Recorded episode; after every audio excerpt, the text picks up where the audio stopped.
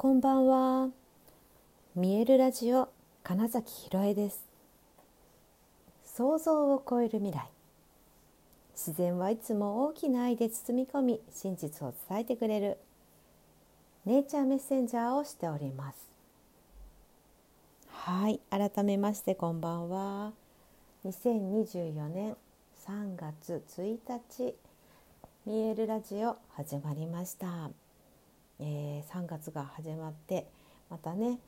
よく話していますけれども新しくスタートできるという日ですが、えー、私が1日にやること必ずまやることの一つに、えー、森塩を変えることです。えー、そうそ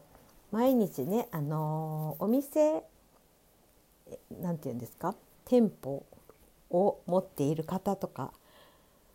え毎日変えますっていう方もいるとは思うんですが、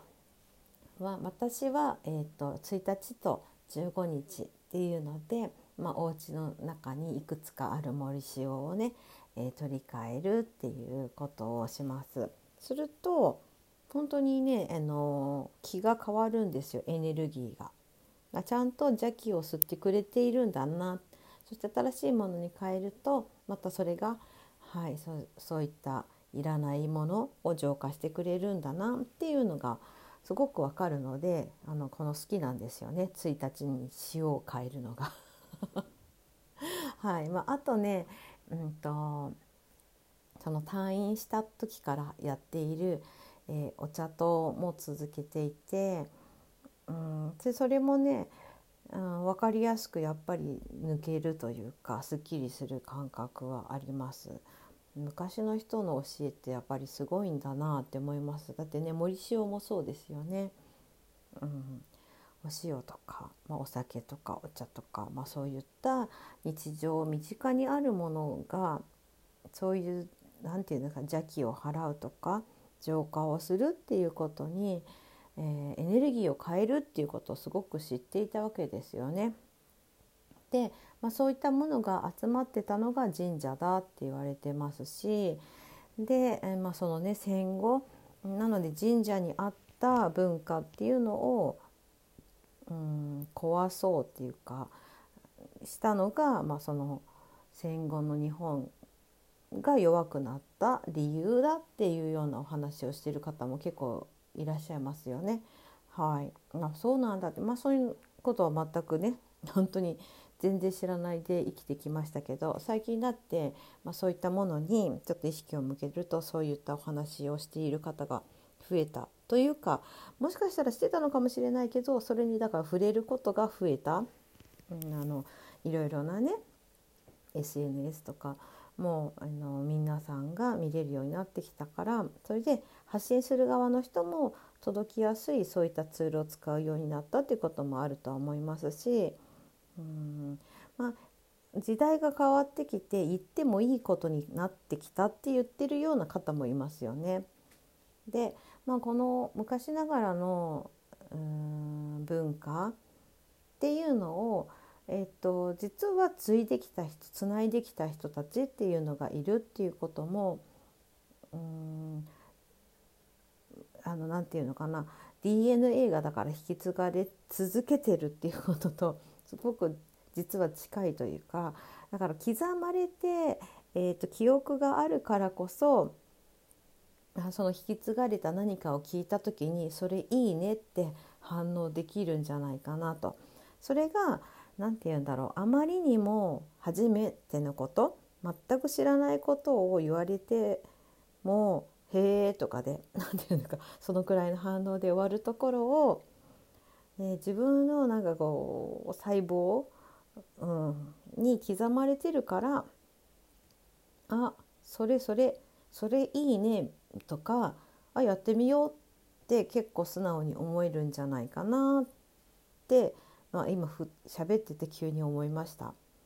うん、自分のあそうそうだからそれで言うとゴングとかもね実はそういうリアクションをもらうことがあってですね懐かしい音がしますとか。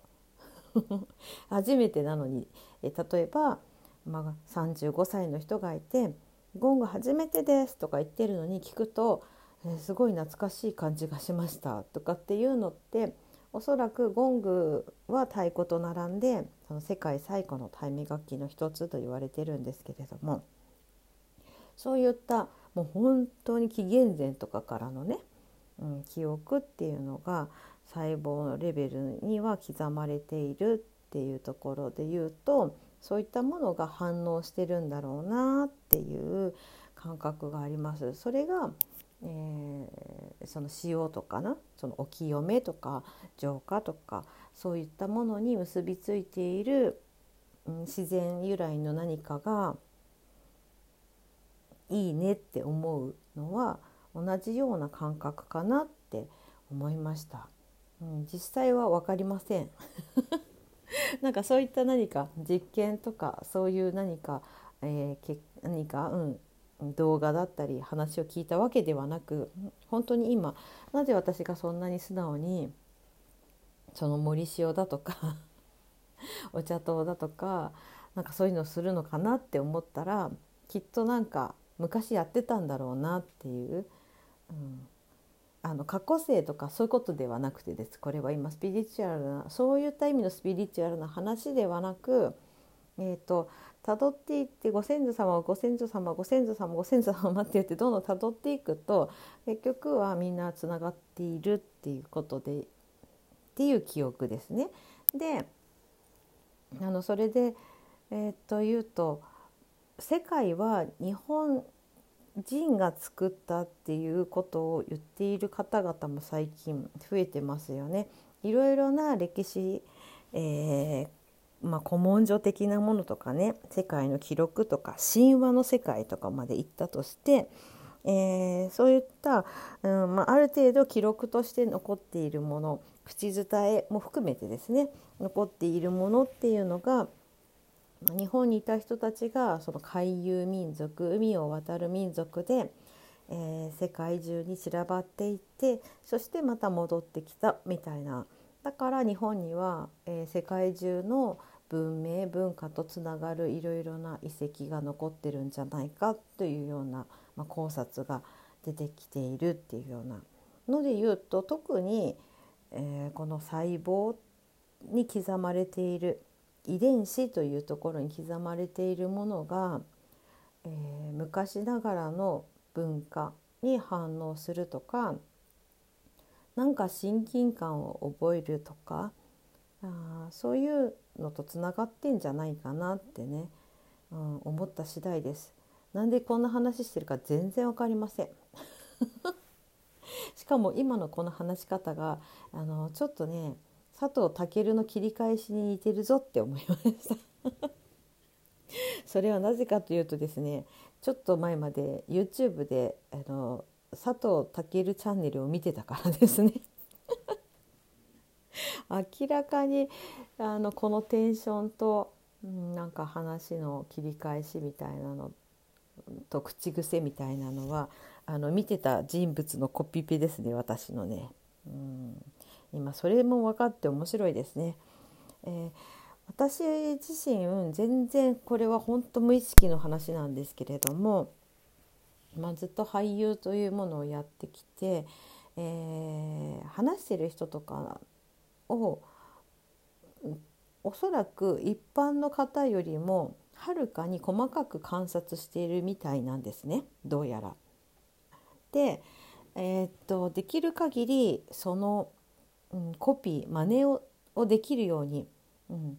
まあ、そういうね新人稽古もあったんですよ。誰かのモノマネをするっていう。でそれが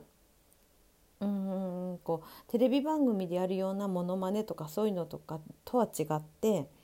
えー、本当に隣のおばさんみたいなのでもでもいいんだよみたいなそういった自分とは違う人になるとはどういうことかだからそれだけよく見てうんとああそんな人いるよねって思うまでやる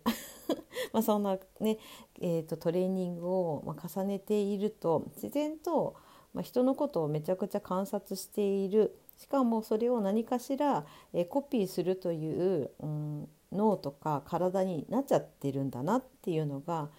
うん、誰かがこう言ってたんだよねっていう話をする時にめっちゃ似てる」とかって言われるわけですよ。で似せたつもりも真似したつもりもないんですこっちは。だけど自然とその人がこういうふうに話してたっていうのをイメージするともうそれになってるっていうことが起こりがちなんですね。でそれが今え自分で喋っててこれ何かに似てるなと思ったらあさっきまで見てた佐藤健くんだってなったので あこれもね面白いですよね。それこそ刻まれているものです。これはこの現世でね この私が生きてきた50年近い人生の中の30年以上を占めている、えー、トレーニング経験とスキルによってあの身についてしまったもの だなということでね。今日はなぜかなぜか3月1日始まりの日に、えー、自分の体にある たくさんのさまざまな記憶たちということの話になりました。うん、面白いね。こういうのも面白いですね。はい。まあ、そんなそんな緩やかな日もあっていいんじゃないということで 本日も終わりたいと思います、えー、本日もご視聴くださりありがとうございました。2024年3月1日見えるラジオ金崎ひろえでした。おやすみなさい。